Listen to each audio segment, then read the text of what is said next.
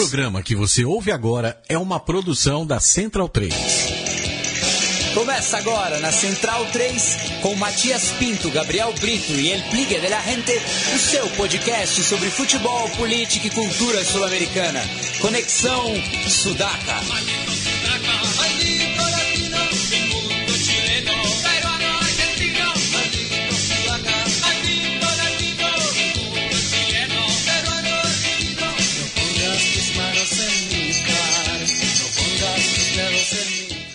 Buenas ouvintes da Central 3, está começando mais um Conexão Sudaca, ocupando e resistindo na sua placa de áudio. Como sempre, estou ao lado dos meus companheiros de luta. À minha esquerda está ele, Felipe Domingues, El Biglia de la Rente. Tudo bom, Biglia? Tudo bem, Matias. Boa noite. Boa noite ao Gabri e a todos os centralinos.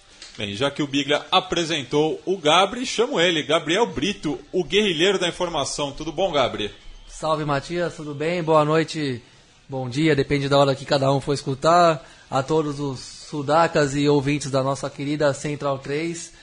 E uma, uma semana que nem tudo foi boa notícia aqui no continente, né? É, as, as, urnas decidiram, infelizmente, no caso da Colômbia, não vamos nos estender pelas eleições municipais aqui no Brasil, mas no caso da Colômbia, é, o não ganhou apertado né, pela, em relação ao plebiscito é, pelo acordo de paz entre o governo e as Forças Armadas Revolucionárias da Colômbia. Para falar sobre o, a, como foi a votação no país vizinho, a gente vai chamar a Agnese Marra, jornalista espanhola radicada aqui no continente, para falar um pouco com a gente. Tudo bom, Agnes? Oi, tudo bem? Tudo bem com vocês? Tranquilo. É, você esteve né, nesse final de semana lá na Colômbia e eu queria que você dividisse um pouco as suas impressões é, antes e durante, é, antes, durante e após a, a votação? É, sim, eu estive, estive no Medellín é, a semana, a semana anterior ao plebiscito. Medellín é uma das cidades do não, né? Uma cidade que foi governada pelo Uribe, pelo Álvaro Uribe, pelo presidente da Colômbia. É uma cidade bem conservadora, na verdade, e eu nas ruas estava escutando muito, não, falando com o pessoal de lá, de Medellín. É, a maioria das pessoas falavam que, que não estavam que não estavam confortáveis com esses acordos, que estavam achando que era muito injusto, é, falando muito mal dos Santos, porque eu acho que esse plebiscito também não só foi um plebiscito pela paz, também foi um plebiscito pelo governo de Santos que que, que o presidente que foi com mais mais rejeitado né da história da, da Colômbia. Então acho que foram vários fatores mas nas ruas no, em Medellín Bogotá se falava mais pelo sim é, desses sim foram os resultados também mas em Medellín se falava mais pelo não. É, mas no dia da votação mesmo fui no Ituango que é uma das cidades onde antes ia concentrar os guerrilheiros desmobilizados, uma das 23 áreas rurais onde eles. E lá é uma cidadezinha que foi governada pelas Farc durante 30 anos. É uma cidade que sofreu muita violência das Farc, dos paramilitares, do exército da Colômbia. Ela, todo mundo falava do, pelo sim, né? Eles estavam, acreditavam mesmo que ia sair o sim, como quase todos nós. É, e foi foi bem difícil, né, ver as, as, caras deles. Aí foi, foi uma matéria que eu escrevi sobre isso, porque eles não podiam acreditar. Eles, eles há um ano atrás estavam sentindo essa paz, entre aspas, porque ah, fazia um ano que não tinha tiro, fazia um ano que eles podiam estar na rua tranquilos, que podiam voltar a casa à noite, sem ter medo de de, de algum disparo, de alguma bala, de alguma coisa. Então eles eles estavam percebendo que era paz, mais ou menos, né? Mais ou menos. Eles estavam felizes, esperando esses guerrilheiros irem até lá. Estava um clima muito bom até que começaram os resultados que foram muito rápidos, porque, a leitura dos votos foi muito rápida e o pessoal ficou muito surpreso e muito assustado, né? Muito assustado porque eles sabem bem o que é a violência e eles ficaram com muito medo de. É uma incerteza, né? Se da guerrilha ia voltar lá, se o exército é, colombiano ia sair. Eles se sentem muito desprotegidos, né? É, foi mais ou menos isso, sim. mais ou menos isso a sensação de, de, de incerteza que, que, que, até agora tem todo o povo colombiano, porque é, agora, inclusive com o Nobel do, do Santos, tudo isso, é, na verdade, são, são, gestos importantes, mas acho que todo mundo está muito sem saber o que vai acontecer mesmo. É, Agnes, aqui é o Gabriel. É, você disse que foi uma surpresa dentro da Colômbia o resultado, né? E se, foi, se, se, dentro da, da Colômbia foi uma surpresa, acho que fora da Colômbia foi maior ainda, porque no, a opinião geral dava como certo que o venceria o sim, venceria a aprovação dos acordos de paz. E então, na sua visão, quais foram os fatores que colocaram a opinião pública mais favorável ao não e, consequentemente, a manutenção do, da situação tal como ela está? Foram vários. É, um deles, é, acho que, que, a campanha do Uribe, a campanha do não foi muito forte, né? Foi ele, ele, ele, ele, um, ele um cara que é muito sabe apelar muito ao povo, sabe falar muito para o povo que o Santos não sabe, né? Ele ainda tem esse jeito mais elitista, mais, mais internacional, mas que justamente não está tão com, com o pessoal de lá, né? Que não gosta dele. Acho que, que, que o desprestígio do Santos, ou, ou que seja um, um presidente muito pouco valorado, foi importante. Tem mais uma coisa, que aconteceu em Cartagena de Índias, em Cartagena, é, na segunda, que foi esse espetáculo incrível com um monte de presidentes de todo mundo, ex-presidentes, Nações Unidas, etc. Eu estava lá também na segunda, no dia da, da assinatura dos, dos, dos, acordos. O pessoal de lá, de Cartagena, o, o, o vendedor, o cara da rua, não estava gostando disso, né? Porque muita, muita gente estava falando Parece que já chegou a paz, mas ainda não tem uma votação, não tem um plebiscito. Muita gente achou que era um desrespeito é, assinar desse jeito esse acordo, de fazer essa celebração antes de, de, de perguntar para o povo mesmo né, o que eles queriam. Então, acho que esse espetáculo de Cartagena de Índias, que, que todo mundo comemorou, especialmente a comunidade internacional, é, não foi não, não foi bom assim depois houveram algumas pesquisas do governo que que viram que que deu uma que pegou mal né é, essa celebra essa comemoração antes de tempo é, e e, sobretudo, acho que isso é importante, é muito importante. É, os três fatores seriam um Santos fraco, um presidente que não é querido, um presidente que, que não se enxerga uma pessoa que tenha feito nada para o país. Você pergunta lá, eles sentem que, não, que a única coisa que ele fez são os acordos de paz, que foi a única obsessão dele fazer isso mas nada mais tangível, que não é tão verdade, porque ele fez muita estrada, infraestruturas, mas não, não é uma, o pessoal de lá não, não fala assim isso, não sente isso. É, foi essa comemoração prematura, essa ideia, essa sensação dos, de muitos colombianos de que era mais uma festa para a comunidade internacional que para eles, né, que é mais todo mundo de fora estava enxergando Colômbia, mas, mas eles não se sentiam tão protagonistas assim. Estou falando um pouquinho geral, tem muita gente que obviamente sim gostou, etc. Mas de coisas que, que eu estava escutando nas ruas e que, que, que às vezes nem, nem se falam tanto. E, e está. Sim, desculpa, você vai perguntar alguma coisa?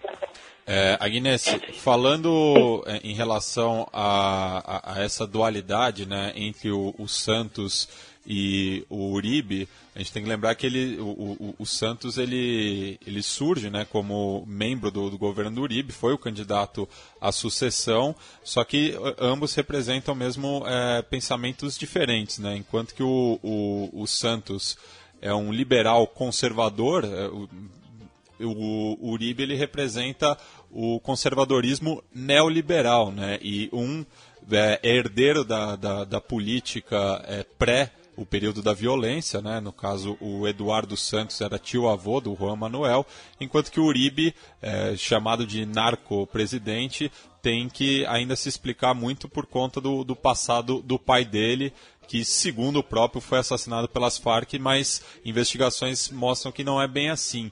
Eu queria que você falasse um pouco de, já da, da, da, violência, né, fazendo esse preâmbulo, da violência um período tão longo na história da Colômbia, quais as motivações é, do Uribe, no caso, pelo não, né? Já que uh, ele tem envolvimento com grupos paramilitares e com o narcotráfico também.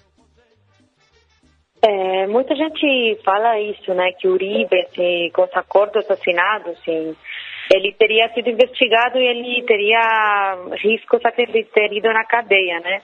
Se, as investigações, se tudo se, se fosse chamado pelo Tribunal Especial da Paz, que estava estava é, nos acordos, etc., que ele tinha risco mesmo, assim como o irmão dele está tá na cadeia, né?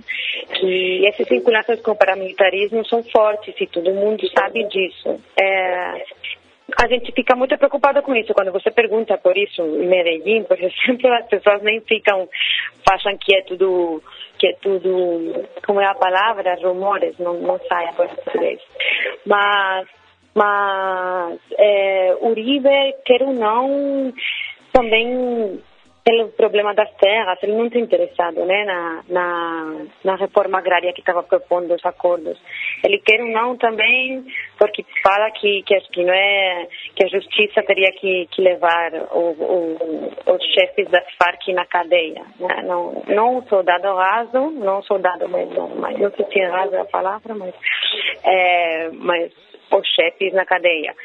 É, mas, sobretudo, o que a gente acha é que o problema a questão da reforma agrária, que ele não, não quer, não tem interessado nisso, ele é uma pessoa que tem muita terra também lá, e por uma questão de que ele poderia ser julgado por crimes relacionados com paramilitarismo e narcotráfico. É, isso são as, as razões que que, que, que fala o pessoal do sim, que eu acho que tem muito a ver, é, mas o Uribe fala que tem mais a ver com uma questão de justiça e que fica preocupado com as Farc como partido político. Mas o Uribe tem um relacionamento das Farc de ódio absoluto, né? Não, não é uma questão de política, é uma questão muito pessoal, tipo. É, é, muita gente tem medo agora do que vai acontecer porque ninguém confia nele. Parece que muito, fala muito que que a verdadeira vontade dele é acabar com as Farc agora que são os que estão mais fragilizados, né, na, na situação de que estamos tendo de incerteza, na verdade. É certo, Agnes.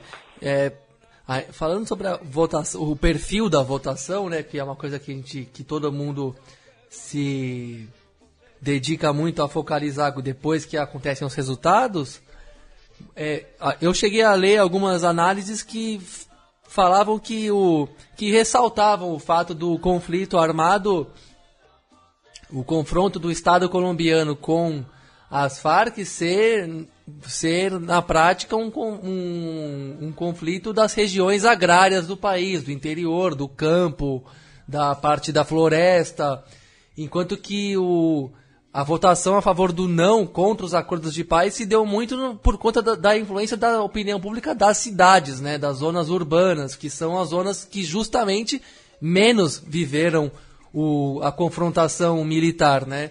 Queria, eu queria que você comentasse, por favor, para a gente esse, esse tipo de, de visão do, do, da votação. Sim, foi uma das primeiras leituras da votação que foi bem clara aqui nas áreas rurais, sobretudo as áreas onde foram mais, mais mais afetadas pelo conflito armado, como aquela que estava dando um exemplo, como aquela de Tuango, mas tem outras, Chocó, é, no Cauca, vários outros lugares que, que, o conflito foi muito forte. Os camponeses votaram sim, não votaram pelo sim, porque eles sabem o que é a violência diária, né? As cidades é, votaram mais pelo não, mas olha que Bogotá não, Bogotá votou mais pelo sim. Bogotá é a cidade de Santos, Bogotá é uma cidade mais aberta, mais cosmopolita. As cidades sentiram a violência violência mais pelos sequestros, né? É, que é uma violência que é importante, mas não é essa violência diária estava falando das cidadezinhas rurais pequenas, onde a, a, a, a pressão é, é, contínua, né? De começo do dia até final do dia. Cidade mais os sequestros que são coisas mais pontuais que, que afetaram mais as classes médias. Mas é verdade que não sentiram a violência a guerra permanente. E eles são os que mais colocam em questão os acordos, eles são os que mais acham que tem que, que melhorar uma coisinha aqui, uma coisinha lá, sem perceberem que, que, que o mais importante agora é, é, fechar com esse período de conflito armado e, e começar a perdoar, né? Como já fizeram com outros outros grupos, com os paramilitares, perdoaram e amnistiaram muito mais do que estava se pensando para fazer com as Farc, né? Mas ninguém fala tanto disso. Mas as Farc são muito odiadas, muito mais do que eu imaginava na sociedade.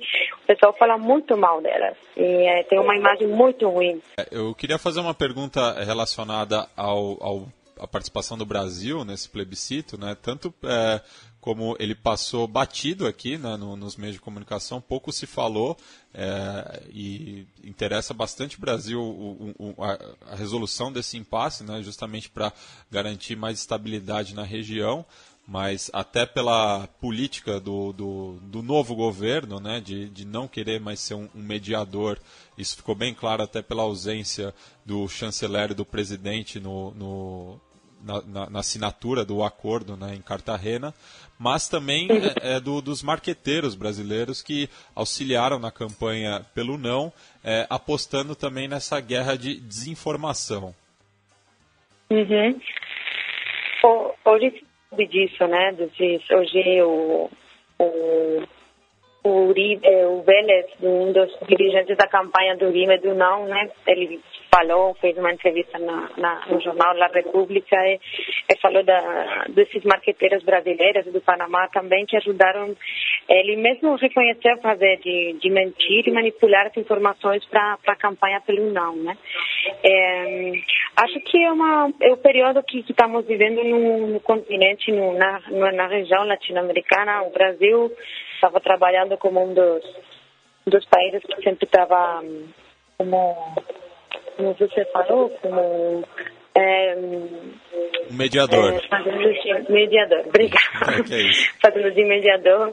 Agora, a região não é de interesse né, do governo Temer não, não há por aí as, as preocupações dele. E, e, tem essa polarização que está na Colômbia, é, que, que, tá no, que a gente viu no plebiscito, é uma polarização bem parecida à polarização que a gente está vivendo, que a gente viveu no impeachment da Dilma, que a gente viveu esses últimos, últimos dois anos, de 2014, que ganhou as eleições a, a Dilma Rousseff, até agora o impeachment. É, tudo isso faz parte, sim, de, de um interesse que, que é de manter a sociedade com essa tão polarizada que não sei quanto é tão real e quanto não faz parte de, de campanhas tanto da direita como da esquerda, né? Mas agora no lado brasileiro saiu bem claro aqueles que estão apoiando a campanha do Uribe do não que que ganharam dos jeitos mais mais ruins, né? Até eles mesmos confessaram como que foi. Vamos ver o que acontece, porque se isso sair, se, se continuar a investigação é, sobre essa campanha do não, é, o partido de Uribe corre muitos riscos. Tem até. É, vamos ver o que vai acontecer. Mas como está tudo com as negociações da paz, também não sei até onde vão continuar com a pesquisa, essa investigações sobre a campanha do não. Mas obviamente que tem interesses dessas duas Américas Latinas, dessa esquerda, dessa direita, muito, falando muito geral, porque é muito difícil de falar de esquerda e direita agora, mas, mas mais ou menos é, essa, essa polarização que está na região, que está também na Argentina, que está é, no Brasil e está na Colômbia agora. Certo. Agnes, para a gente completar a entrevista e liberar você, o que, que vai ser da Colômbia daqui para frente, aí depois, depois desse resultado, da ressaca que deve vir junto do resultado? O que, que você acha que pode acontecer, que, que vai marcar a cena cotidiana e política da, do país nos próximos meses aí, pelo menos? Ah, é muito difícil responder essa pergunta, é muito difícil. Eu acho que, não sei, não tenho muito claro, não tenho uma clareza para falar. Eu, eu, tem uma possibilidade de que essas negociações demorem muito. Acho que Uribe, eu não, não tem interesse, não tem pressa, eles querem demorar essas negociações se demorarem muito, acho que pode voltar uma violência na Colômbia. Acho que o país pode entrar numa crise econômica forte, que já está numa crise econômica, não está tão bem assim como se fala. A Colômbia está num momento complicado e a, se os acordos de paz não saem para frente, vai ficar ainda pior a situação econômica, o desemprego que já está começando a ficar mais alto, etc. Se conseguem daqui a pouco tempo fechar esses acordos, é, pode ser que a situação é, muda um pouco, né? Mas tenha mais apoio internacional, mais dinheiro de fora também, mais investimento, eles estão muito preocupados com isso. Mas não posso, não, não sei não tenho. não, não consigo falar do que vai acontecer mesmo. Acho que são essas duas opções, mas tem mais cara que vai demorar que aqui não, que vai ser resolver rápido. Bem, Inés, agradecemos, a sua presença aqui no Conexão Sudaca e tomara que numa oportunidade futura você possa visitar aqui o estúdio Sócrates Brasileiro para conversarmos pessoalmente. É, deixo espaço para você fazer alguma consideração final caso queira, se não, é, agradeço novamente a sua disponibilidade. Não, só agradecer também e será um prazer outro dia estar lá com vocês no estúdio e trocar mais ideias sobre a América Latina. Graças, Agnes. Agradeço muito. É, muito obrigado mesmo e até uma próxima. Como disse Matias, aqui no estúdio, estamos aguardando por você numa próxima ocasião. Tá bom, tá ótimo. Contem comigo então. Um abraço. Abraço. Um abraço. Tchau, tchau.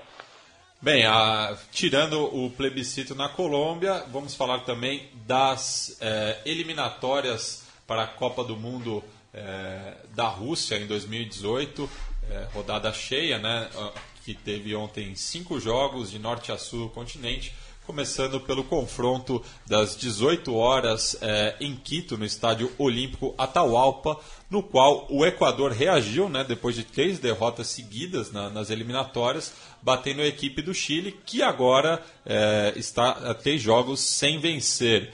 É, o, a, o Equador se aproveitou dessa vez do, do, do fator local em relação ao Chile mas é, já existem né, muitos setores da, da, da, imprensa equatoriana falando que não, a, a, altitude já não influencia tanto assim.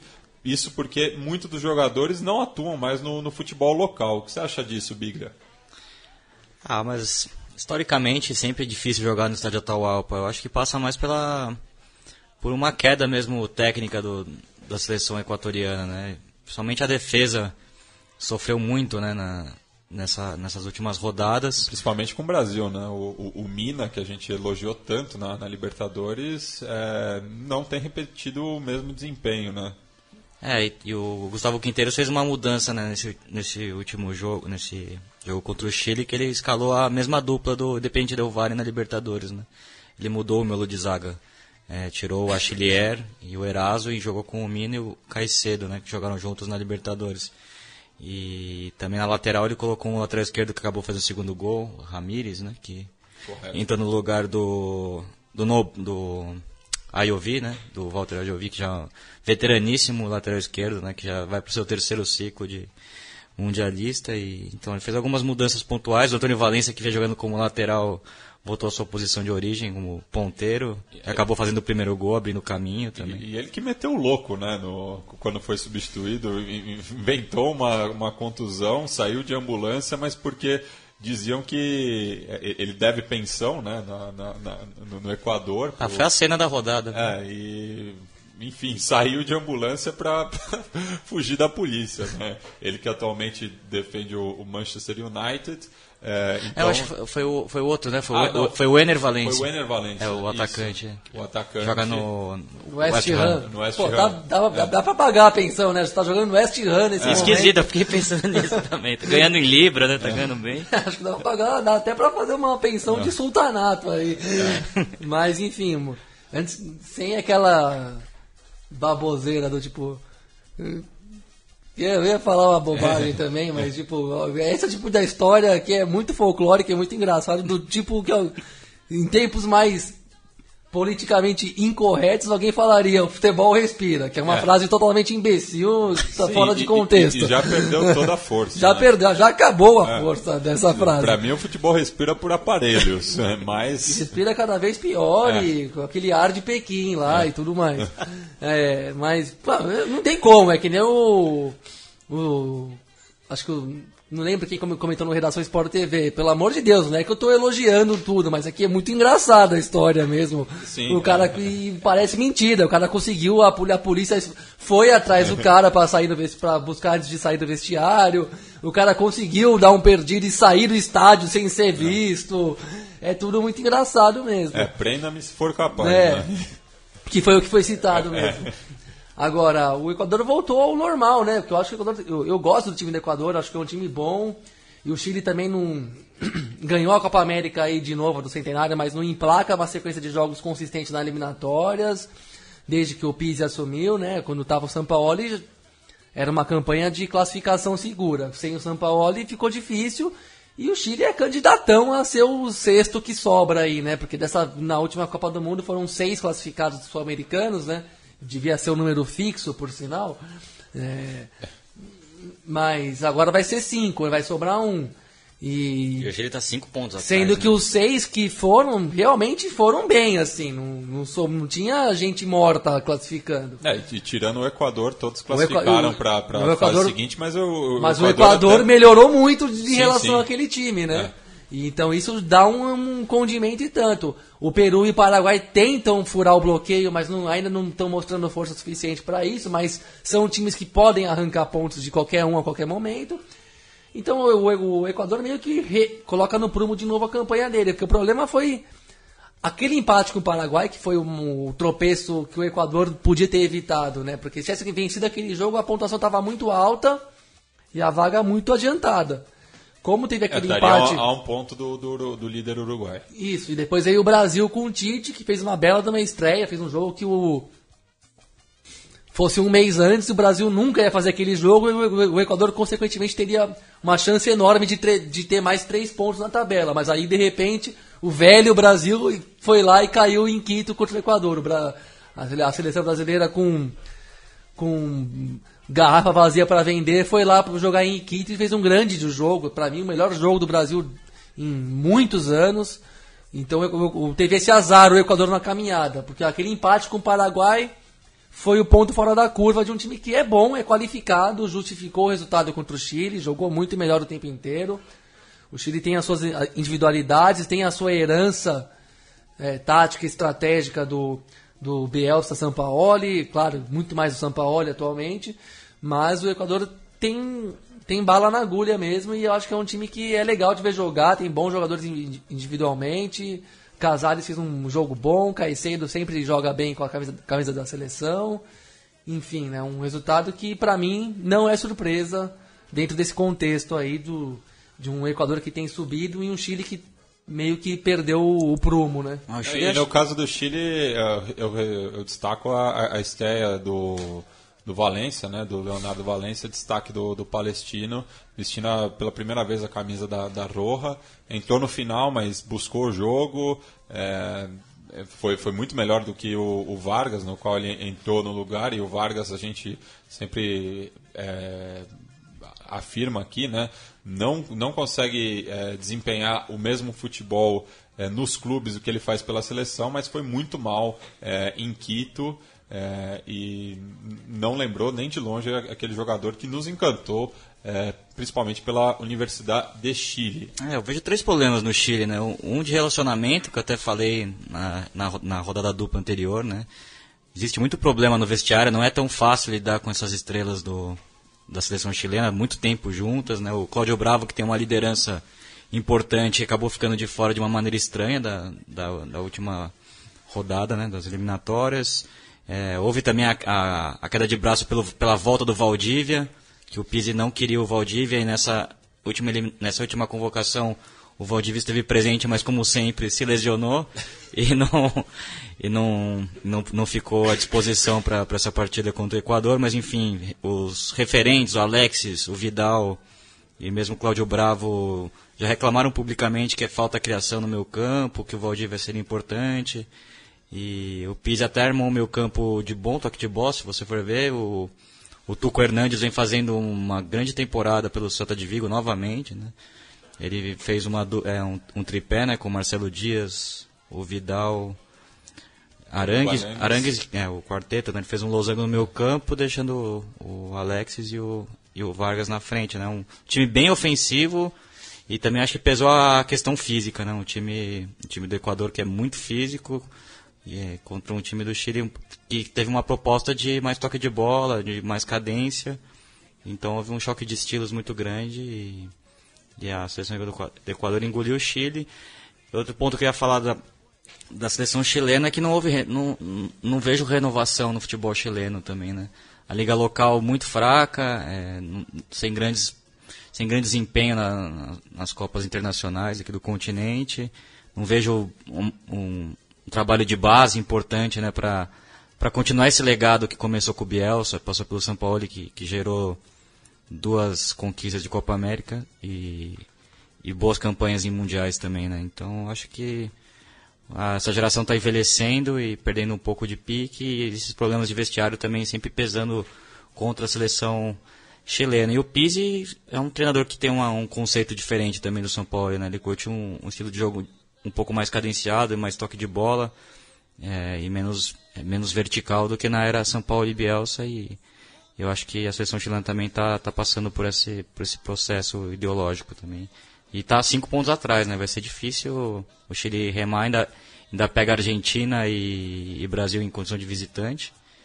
Então, tem que, e tem um confronto com o Uruguai que já virou um clássico de muita rivalidade, que o Uruguai não vai querer jeito nenhum entregar o, esses pontos para o Chile em Santiago. É, e falando na, na líder da, das eliminatórias, o Uruguai preocupa também, meus amigos é, charruas, né?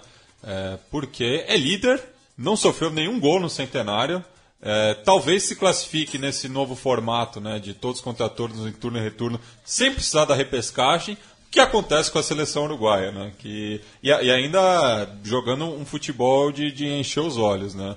O que, que acontece com o Uruguai, Biglia? Ah, já conversou um pouco, né? É um time que tem o. que o Tavares tem o, o elenco na mão. É, acho que esse estilo de jogo do Uruguai, ele. Tanto a imprensa como o público acaba aceitando, acaba bancando esse estilo de jogo. É, e jogar em função dos seus dois centroavantes, que para mim, repito novamente, para mim é a melhor dupla de ataque disparada do futebol sul-americano, muito entrosada com o Cavani e o Soares, os dois juntos, né? Às vezes o Cavani... Do futebol mundial, pelo menos nas é, seleções. Em seleções, sim. Em seleções, seleções não, eu digo não, isso, não vejo outra dupla. Eu digo isso porque o Cavani muitas vezes ele é, ele é utilizado correndo atrás de lateral, aberto e não, não, não tão centralizado. Com, centralizado como centroavante, que é onde ele sabe fazer gol, ele tem presença Fazendo diária, referência. faz a referência e ele se entende muito bem com o Soares, né? São dois jogadores muito inteligentes e que se entendem bem. O Lodeiro acabou fazendo gol também, né? É, ambos nasceram na pequena Salto também, que deve ser a, a, a cidade que mais produz atacante é, de primeiro nível per capita, né? É, mas falando sério também, a atuação do Uruguai deixou um pouco a desejar, né? O, o 1 a 0 construído na primeira etapa é, não refletiu o, o, o, jogo, né? A Venezuela foi muito mais perigosa no, no, no começo, é, principalmente com as investidas do Penharanda é, pelo, pelo setor é, esquerdo do, do, do, ataque venezuelano, deu muito trabalho para o Corujo e principalmente para o Coates, é, só que não conseguiu converter em gol, né? inclusive perdendo um, um gol feito. É, e daí valeu sim a, a, a experiência do, do, do, Soares, né, que recebeu um belo lançamento do, do Carlos Sanches, outro jogador importantíssimo no, nesse esquema do, do, do maestro Tavares. É, encontrou o Lodeiro vindo sozinho e ele deu um peixinho e a, acabou vencendo o goleiro Hernandes. É, para desespero do, do ex-goleiro é, Dudamel, que é o treinador da Vinotinto, mas é, o Uruguai sofre ainda muito com, com, com a, a, falta de um armador, né? Isso a gente também vem batendo nessa tecla aqui no, no Conexão Sudaca, é, desde a aposentadoria do Forlan, não tem quem chame o jogo, né? E a, todas as opções que foram testadas não convenceram, então o Uruguai depende muito, assim como o Biglia falou, da, da sua dupla de atacantes, que ontem foi é, quase perfeita, né? O Cavani fez dois gols, é, um devido ao grande oportunismo, né? Logo nos primeiros segundos do, do, do segundo tempo. Eu achei um gol muito uruguaio aqui. É, é impressionante como são momentos que ele, parecem banais no jogo, mas são ganha, cirúrgicos. É ele você. ganha duas vezes na, na, na disputa pelo alto, né? É, com, com, com o zagueiro venezuelano, dá um chute muito forte, né? sem, sem chance nenhuma para o goleiro. E o outro gol também, uma bela jogada do, do Soares e do Carlos Sanches. O Soares com um leve desvio, tira a defesa venezuelana toda da, do, do, lance e o Cavani consegue fazer o terceiro gol e definitivo. Mas o que é impressionante no Uruguai é esse negócio de aproveitar, de jogar mal sabendo o que está acontecendo no jogo. E quando tem uma chancezinha vai lá e pum, mata e pronto, vira o jogo a favor, tudo vira a favor do time, o time ganha confiança, ganha aquele, é, aquele algo a mais, sabe a hora que tem que aproveitar mesmo cada chance, não tem desperdício, não tem gol perdido idiota, não tem. Não é nem gol perdido, mas não tem é, o esforço mal feito, sabe? Não tem o. Não, não, não tem o tempo perdido no jogo, não tem nenhum tipo de oportunidade que não se percebe a importância ali. O time tem duas chances, fez as duas. A Venezuela teve cinco chances, não fez nenhuma. Isso não é à toa, isso é uma concentração para aquele momento específico que puta, tô jogando mal, mas a chance tá aqui. E vai lá e faz, né? O primeiro gol é muito nesse sentido pra mim, tem muito essa cara.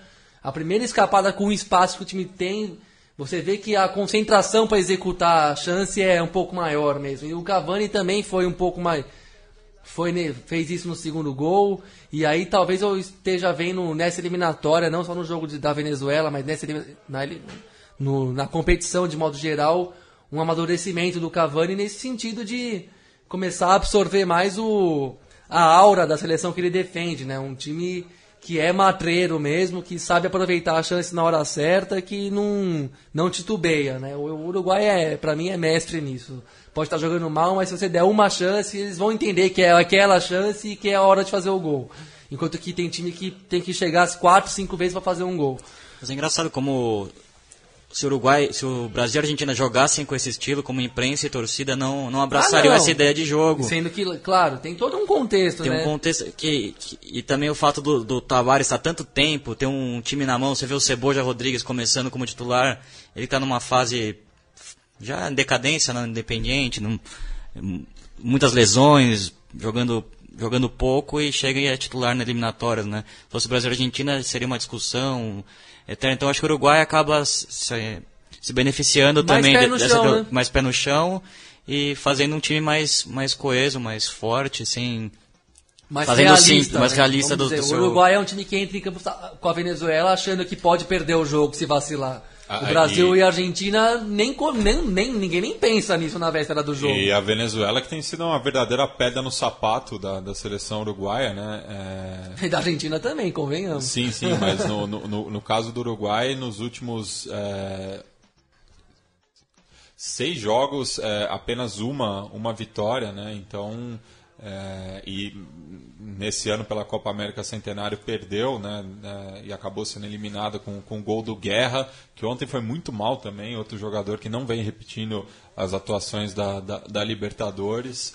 É, mas é, a Venezuela não é mais aquela Venezuela, isso a gente já, já cansou de dizer, né? E ontem, co- como eu falei, podia até ter saído é, vitoriosa no, no primeiro tempo, Sim. é, mas vacilou. É, é aquilo, né? Mereceu, mas futebol não, não, é, não dá pra merecer, pra fazer. E, bom, o Seiras também não jogou, né? Teve lesão recente, o que faz falta pro Inter também, que tá sofrendo barbaridade. No brasileiro, o Seiras também é um jogador que tem, tá numa fase muito boa, inclusive nesse, nesse mau momento do Inter consegue apresentar um futebol. E também faz falta pra seleção dele. Eu ouso dizer que o nível dessa eliminatória tá um pouco alto, assim, vamos dizer assim, não maravilhoso, espetacular, genial, mas eu acho que tá um, a- a não tá fácil você se impor em jogo nenhum. E eu não sei se a Venezuela tá tão mal assim ou se não tem força para bater de frente com a maioria e a pontuação acaba ficando muito baixa mesmo. A gente acha que tá péssimo, mas eu acho que a Venezuela não tá tão abaixo do que vinha sendo tecnicamente. É, eu, eu acho que Só os resultados não é que não- os resultados não vindo. estão não tão vindo. E não estão vindo porque tá difícil mesmo. Tem, é o que a gente tá falando aqui. Dos seis que foram pra última Copa, já vai sobrar um.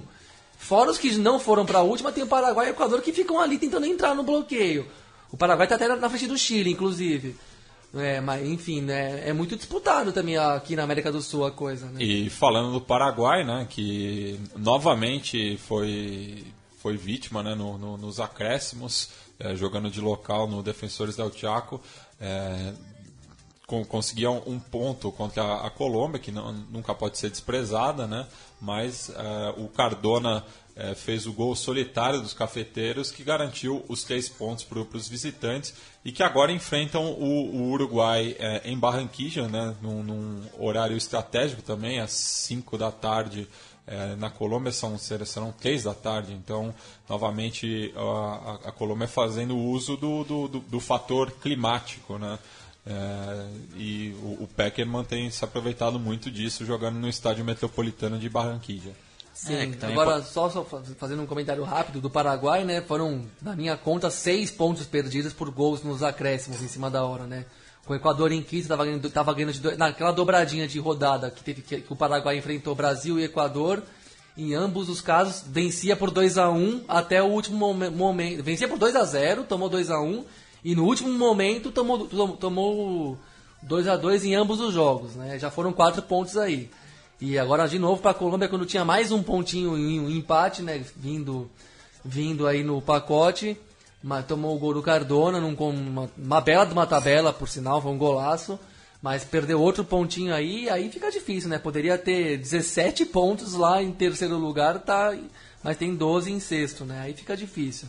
É, vai, vai fazer falta lá na frente. Eu só falar um pouco do Paraguai, do que o nosso Léo Lepe fez uma entrevista bem bacana com, com o Oscar Romero, né? O jogador da seleção paraguaia que joga no Racing, jogador talentoso. O meia desses que a gente já não vê tanto aqui na América do Sul, que dá pausa ao time, o camisa, o engante clássico, né? O Paraguai que tem, tem revelado bons jogadores, né? Principalmente aqui no futebol argentino, né? O, Lanús foi campeão com três bons jogadores paraguaios, né? É, o Almiron, o Victor Ajala e o, e o zagueiro o Gustavo Gomes. E o Tique Arce está começando um novo trabalho ali que no ciclo passado foi muito mal, né? O Paraguai é, ficou em último né? na, na classificação geral. Sim. Ele que começou esse ciclo e depois de uma passagem boa pelo Cerro Portenho, muitos jogadores que estão hoje na seleção trabalharam com com Chique Arce no Cerro Portenho, inclusive os, os irmãos Romero, né? O Angel e o, e o, e o Oscar. E o Oscar Romero. E, enfim, mas um começo difícil pro pro Tique Arce depois do, do Ramon Dias, né? Que o Paraguai é difícil emplacar e agora também está quatro pontos né, da zona de classificação, perdendo embalo para brigar pela sua vaga para repescagem. Bem, passamos agora para o jogo do Brasil, que é, eu acho que comparto da visão do Gabri. É, o, o, grande jogo, do, por enquanto, do Tite, eu acho que foi contra o Equador. Contra a Bolívia não dá para ter muita é, não dá para tirar muita coisa desse jogo, até porque o primeiro gol foi regalado, né? E daí a vitória veio muito fácil, a, a goleada por 5 a 0 com a Bolívia. Lembrando que é, que é, que é o confronto do pior visitante né, da história das eliminatórias contra o melhor mandante. Então acho que era um dos resultados mais previsíveis, mas lembrando a última vez que ambas seleções se enfrentaram pelas eliminatórias, um Oxo no Engenhão é, então, para o Brasil que está buscando confiança né, para garantir essa vaga, é uma vitória muito importante e não dá para se desprezar. Não mesmo, tem, tem, que confirmar, né? Não tem como não enxergar a mudança da água para o vinho mesmo. Parece exagero, mas não é. Na, na minha visão, eu acho que o Brasil não joga. Eu falei aqui para o Leandro, da nossa cara Central 3, em off, que o que eu vi o Brasil fazer com o Equador lá, tudo bem, teve a expulsão e facilitou um pouco, mas o, a consistência, a consciência de jogo, capacidade, ah, e também um pouco de qualidade técnica, que não não que eu que a gente tenha matado a saudade daquilo que a gente já viu de melhor, mas enfim, era um time que sabia o que fazia com a bola e estava jogando bem e tal. E contra um time que é bom, né? Não é o Equador de antigamente que ninguém respeitava. É um Equador que você acha que pode perder mesmo dos caras. E foi um jogo que me impressionou muito lá em Quito, Brasil e Equador. Eu, eu, eu ousei dizer que foi o melhor jogo da seleção brasileira como seleção e dentro do que eu prefiro como futebol também, desde o 4 a 1 na Argentina na, naquela final da Copa das Confederações. Claro, teve, no primeiro ciclo do Dunga teve bons jogos também. Teve... O 3x0 em Rosário. Mas aí já entra a minha opinião pessoal mesmo. Eu não gostava de ver aquilo lá, de ver o Brasil contra-ataque, contra-ataque, defesa muito boa, contra-ataque, bola alta e velocidade. Aquilo para mim era muito pobre filosoficamente falando pro Brasil. É, não é para mim não era suficiente, mesmo quando ganhou de 4 a 0 do, do Uruguai em Montevideo, 3 a 1 em Rosário, fez bons jogos naquela Copa das Confederações que ganhou na África, África do, do, Sul. Sul. Mas eu não, não enchia a minha barriga. E eu também achava que era não tinha repertório. Era uma fórmula de jogo. No, no dia que não desse certo, não ia ter saída. E não teve mesmo, como foi naquele dia da Holanda nas quart- quartas de final. Que- em que cidade que foi aquele jogo? Ah, não foi em é- Pretória, não. era... eu já, já não me lembro, já, já busco aqui. Enfim, era um, é um time que tinha era eficiente, mas não me encantava. Não que o Tite já esteja fazendo o Bra- Brasil jogar um futebol encantador, mas eu acho que voltou a ter um repertório de time grande, assim, de consciência de time grande. E você vê que o time está mais confiante mesmo, todo, jogando mais solto, jogando mais à vontade, tranquilo, é, tendo, voltando a ter jo- jogadores que usam do drible, da habilidade individual, minimamente, como é o caso, além do Neymar, né, óbvio, mas o Felipe Coutinho e até o Renato Augusto em alguns momentos, e tem, tendo outros também, como o Willian, que até foi reserva. Foi no Nelson Mandela Bay, em Port Elizabeth. Isso. É. Enfim, é um time que voltou a jogar como seleção brasileira, fazia tempo que eu não via. De outro lado, também acho que esse segundo ciclo do Dunga nunca convenceu ninguém dos jogadores, assim. Eu acho que também teve uma má vontade do elenco com o Dunga e aquela Copa América nos Estados Unidos foi uma foi uma ocasião providencial para derrubar o técnico sem gerar gr- grandes consequências, né? Porque podia perder a Copa América, que não ia mudar muito na história. E aí deu tempo de trocar o técnico, e no que trocou o técnico fez dois jogos muito altivos, tanto em Quito como também em Manaus contra a Colômbia, que ganhou apertado, apertado de 2 a 1 mas ganhou jogando, indo pra cima, tomando conta do jogo, criando bastante jogada, merecendo mesmo a vitória. E fazia tempo que eu não via o Brasil jogar futebol solto, assim, bom mesmo, interessante de ver jogar. Mesmo esse 5 a 0 ah, mas é a Bolívia, mas é o que o Matias falou. Na outra vez que pegou a Bolívia em casa pelas eliminatórias foi 0 a 0 no Engenhão, não foi pouca, não foi pouca bobagem, né? Foi 0 a 0. E e, enfim, é um, é um time novo, é vida nova mesmo na seleção brasileira. E a despeito de outros problemas extra-campo, a questão da CBF tá na mão do Del Nero, que pra mim pega muito ainda, é inaceitável na verdade. A questão também da própria do acesso aos jogos da seleção brasileira, assim, uma, torcida muito elitizada, né?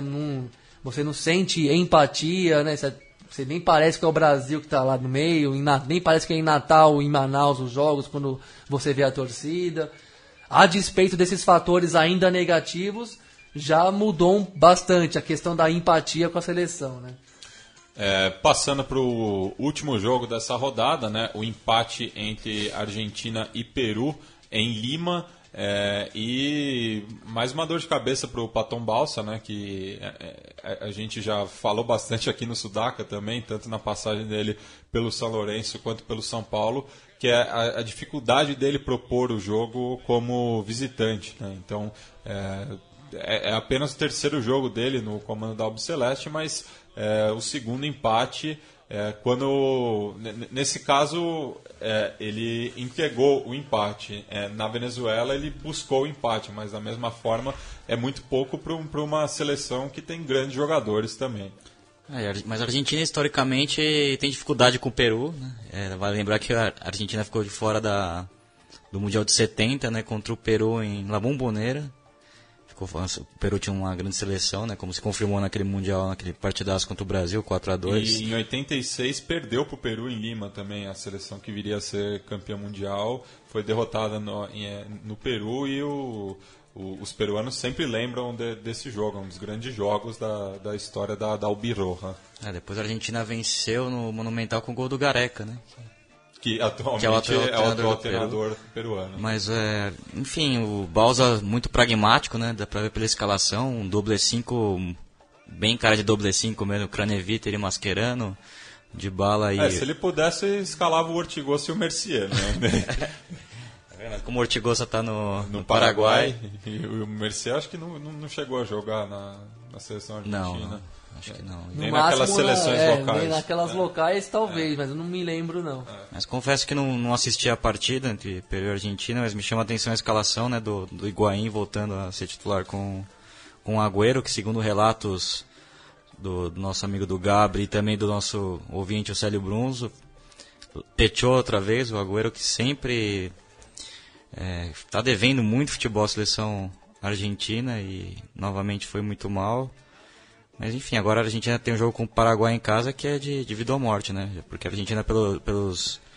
É, tá, na, tá, na, tá empatado né, com, com o Equador e com a Colômbia, mas perde no, no saldo de gols e está em quinto lugar. Né? É, e, e, vai, e vai enfrentar os, os grandes rivais na condição de visitante também, né? Pega Brasil e Uruguai é, no, no, centenário e em outros, imagino que num estádio no Nordeste, né? Que o, o, Brasil tem se aproveitado disso também, né? Tem mandado os jogos. Brasil Argentina. Brasil Argentina. Mais uma vez no Mineirão. Mais uma vez no Mineirão. Acreditem se quiser, é. mas e é no mês que vem o jogo. Ainda tem mais duas esse ano, incluído Brasil Argentina, que será no dia, vamos ver aqui. É lá para novembro, né? 10 de novembro. Correto. No, Brasil, no Mineirão. E o Brasil provavelmente com a cabeça muito erguida, né? vai chegar nesse jogo muito com, a, com ânimo em alta e a Argentina na dúvida. Tá ficando estranho esse cenário para a Argentina aí. até já... porque a gente fala, fala, fala do Brasil, mas vamos combinar que eu não vejo, eu pelo menos não vejo, não vejo a Argentina jogar bem há não sei quantos anos também, viu? Porque é muito bando mal treinado e que depende do Messi, aí o Messi não, não resolve e enfim, e nesse caso do jogo o Peru não tinha Messi, então ficou tudo nenhum, ficou tudo mais equilibrado o tempo inteiro. O, a, o, o Balsa fez um feijão com arroz dentro do que se tem hoje, um híbrido do 4-2-3-1 para o 4-4-2, né, com os dois volantes que você citou e uma linha de três ali com Dybala, Agüero recuando um pouco e Di Maria, só que o Agüero dobrava também com o Higuaín para formar a dupla de ataque, só que o Agüero Bom, o Roger Flores disse, no, comentou que o Agüero estava segurando demais o pique, estava regulando a corrida. Se o Roger Flores falou isso é porque está muito flagrante. É a mesmo. palavra do especialista. É, né? né? a palavra do especialista literal da coisa é. mesmo, né? Mas é incrível, eu comentei com meus amigos em grupo de WhatsApp que a gente estava vendo o jogo assim, e o pessoal comentando sobre o jogo, falei, mas pô, o Agüero, ele sempre parece que tá machucado na seleção, na seleção argentina. Aí volta para aquela porra daquele Manchester City lá, jogando contra aquele monte de West Brown e não sei quem. É, tá sempre voando naquele gramadinho de videogame, mas chega aqui, tá sempre correndo é uma com... Parece que tem um pezinho de academia em cada panturrilha, sabe? É. Quando você tem um, um pezinho preso ao corpo? Parece que o Agüero joga na seleção argentina com esse pezinho de, de braço de academia que você faz aquela aquele exercício simples, mas ele tem um em cada panturrilha. Muito estranho, muito travado mesmo, não acrescentou nada para o time, tanto que quando o Higuaín fez 2 a 1 um, ele, ele sai para entrar o, o mais um, para entrar o Banega e tentar segurar. Aí, só que aí o Mascherano cometeu um, aquele erro grave, que é até injusto, né? Um jogador tão tão brioso e que se mata tanto pelo time. Até foi uma imagem que chamou a atenção logo que saiu o segundo gol, ele já corre de, direto no Balsa para discutir com o técnico mesmo, para como, como quem tinha, tava vendo algum problema na, no geral do time e aproveitou o gol para tentar reorientar a equipe.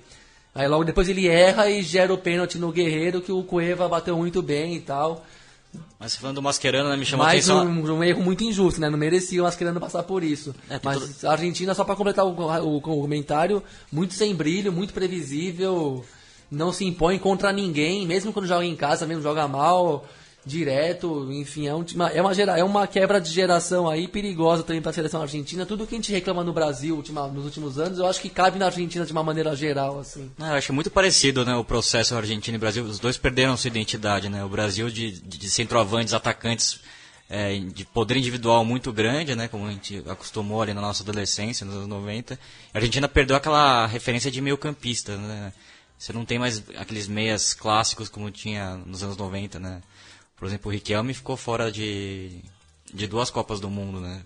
E você não vê nenhum, nenhum meia pintando, assim, um, que dê um toque de bola para a seleção argentina. Né? Na Copa América até o Banega, que não é um jogador... O de bala foi até um, um, importante no meio campo mesmo, né? Sendo que ele não é meio campo. Enfim, além disso, a imprensa e, e público também no Brasil e na Argentina são muito críticos, né? E, e os ciclos Brasil e Argentina sofrem muito com a mudança de treinadores, né? E com discussões de, de estilo de jogo. Na Argentina até mais que no Brasil, né? Sobre estilo de jogo e... Enfim, agora o Balsa já está sofrendo muito, né? A cornetagem por, por, por, esse estilo meio pragmático e tal.